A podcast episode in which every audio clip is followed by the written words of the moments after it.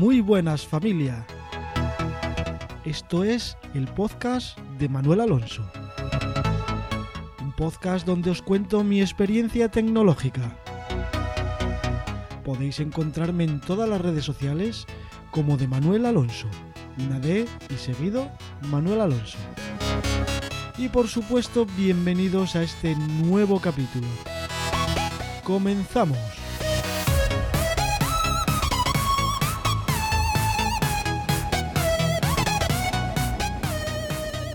Como ya sabéis, soy un apasionado de Linux, pero siempre me surge el mismo dilema.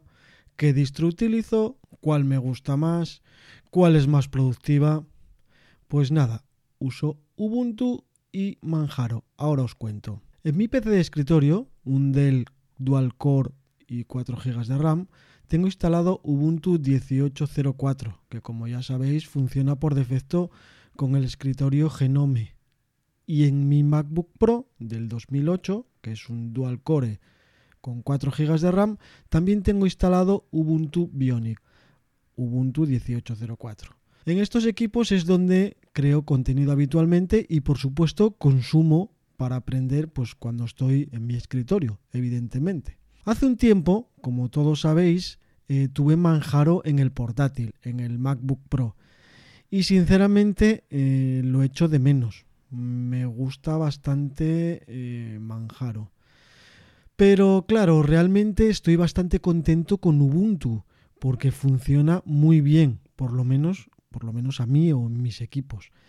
El dilema es que en el PC de escritorio lo tengo y estoy seguro que de ahí no lo voy a quitar.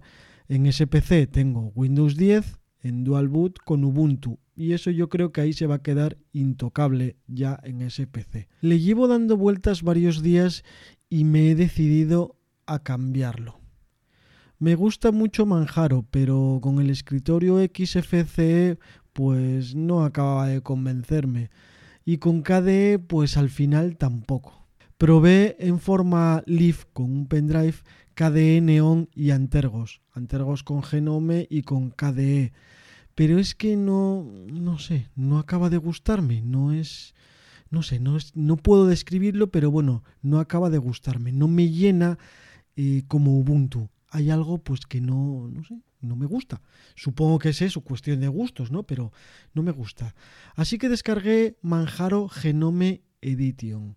Y lo probé, pues eso, con un pendrive como Leaf. Y tuve esa sensación de me gusta Manjaro y Genome también. Entonces lo voy a instalar. Y así lo hice.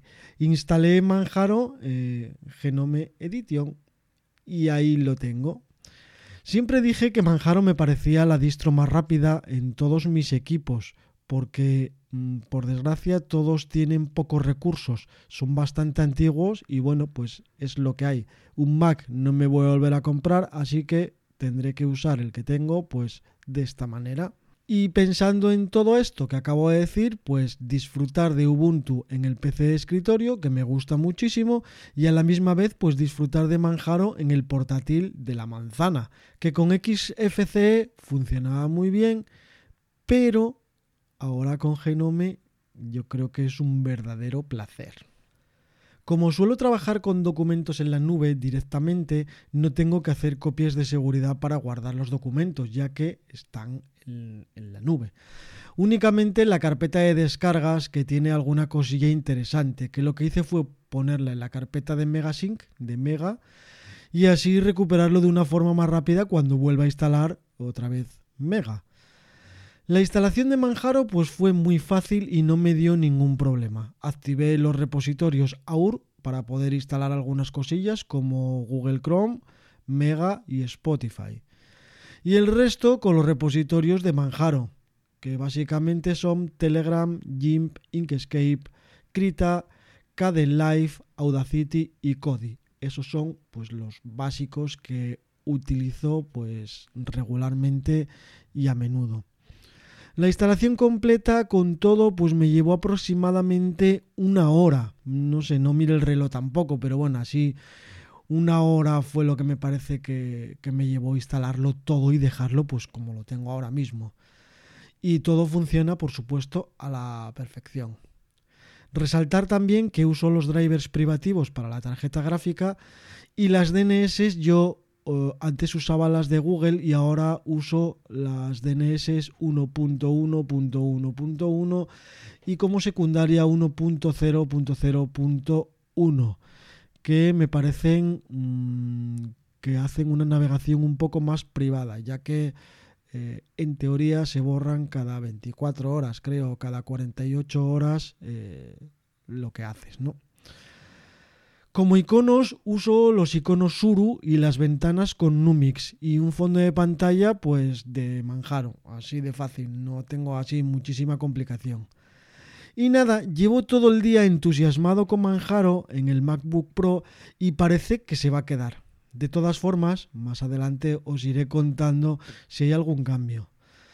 Y nada, eh, familia, espero que os haya gustado esta experiencia que os he contado sobre las distros Linux y bueno, pues que os ayude un poco a decidir eh, cuál instaléis vosotros y por supuesto a contarme vuestra experiencia de cuál tenéis vosotros y por qué y por qué os gusta. Eh, familia, aquí os dejo hasta el próximo capítulo. Chao.